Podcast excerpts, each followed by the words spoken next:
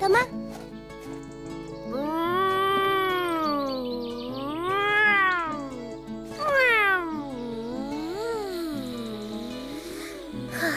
Listo.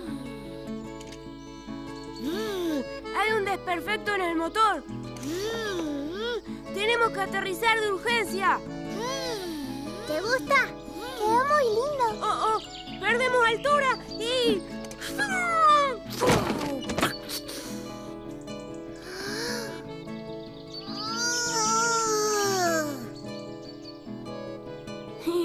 Perdón, fue sin querer. No, lo hiciste a propósito.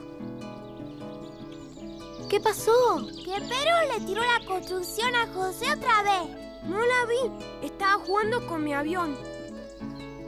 Pobre José, está enojado, míralo. José, ¿querés que lea un cuento? No, quiero mi construcción. Decí que sí. Bueno, está bien.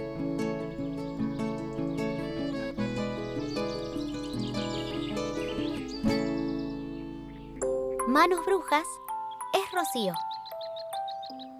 Y Rocío es pecosa, vivaracha, toquetona y rosadita.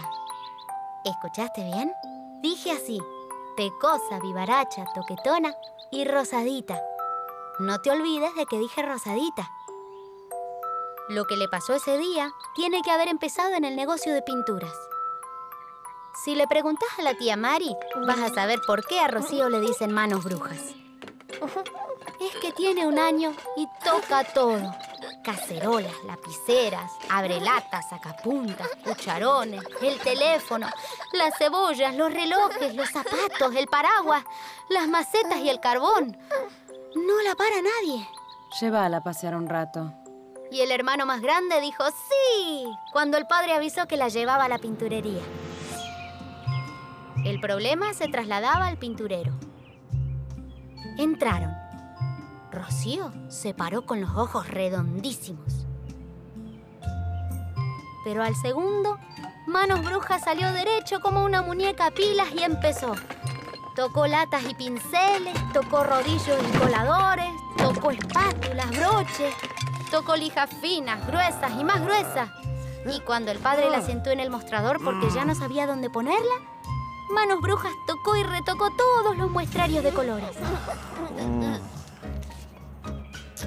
Y ahí sucedió. Cuando el padre pagó y salieron, Rocío abrió la boca así, gritó así y zapateó así. Ella quería quedarse y empezó a ponerse roja. Pero no digo roja por decir, digo roja por roja. Primero las zapatillas, después las medias, el enterito, el pullover, los cachetes, las pecas, el flequillo y el moño. Roja. El padre la alzó, le habló, la bajó, la subió, la amacó, le dio el chupete. Y el chupete también se puso rojo.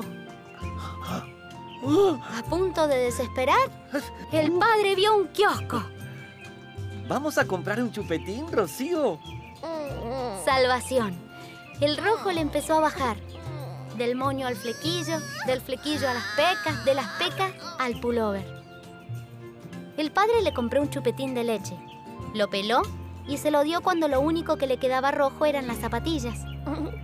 Apenas sintió el gustito, a Rocío se le pintó la sonrisa. ¿De qué se le pintó? De amarillo. Y las zapatillas también. Después las medias, el enterito. Para llevarla al médico no era. Se la veía de lo más sana. Sana, sana colita de rana. Pero cuando el amarillo le llegó al moño, el padre corrió con ella hasta la casa. Rocío llegó pegoteada de chupetín y más amarilla que un girasol. El primero en verla fue el hermano, que por hacer algo le prestó el autito que nunca le prestaba. Manos Brujas le estampó un beso pegajoso. ¡Y salvación! El amarillo bajó, pero subió el celeste. Y subió y subió hasta el moño. La tía Mari no supo a qué santo encomendarse y le ofreció flan de vainilla. ¿Para qué? El flan nunca le gustó a Rocío. Bajó el celeste y empezó a subir el verde. Y no era un verde cualquiera. Era verde limón, verde esmeralda, verde turquesa, verde lechuga. Rocío estaba emberrinchada en verde cuando llegó la madre de comprar. La madre gritó, soltó la bolsa y quedó congelada. Pero enseguida se descongeló, alzó a Rocío y la repolló contra ella. Era un repollo verde, sí. Pero la madre le hizo quichicientos mimos, le dio quichicientos besos en las manos brujas y empezó a cunarla. Y bueno, Rocío se fue calmando hasta que tuvo sueño. Se le fueron cerrando los ojos verdes y empezó muy despacio a ponerse arrorrosada.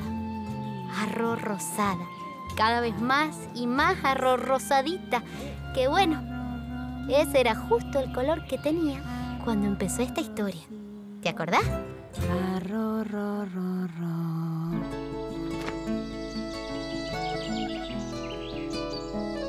¿Pedro?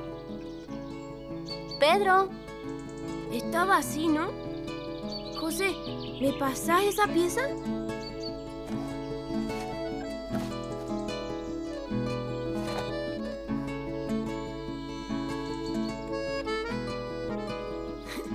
Listo.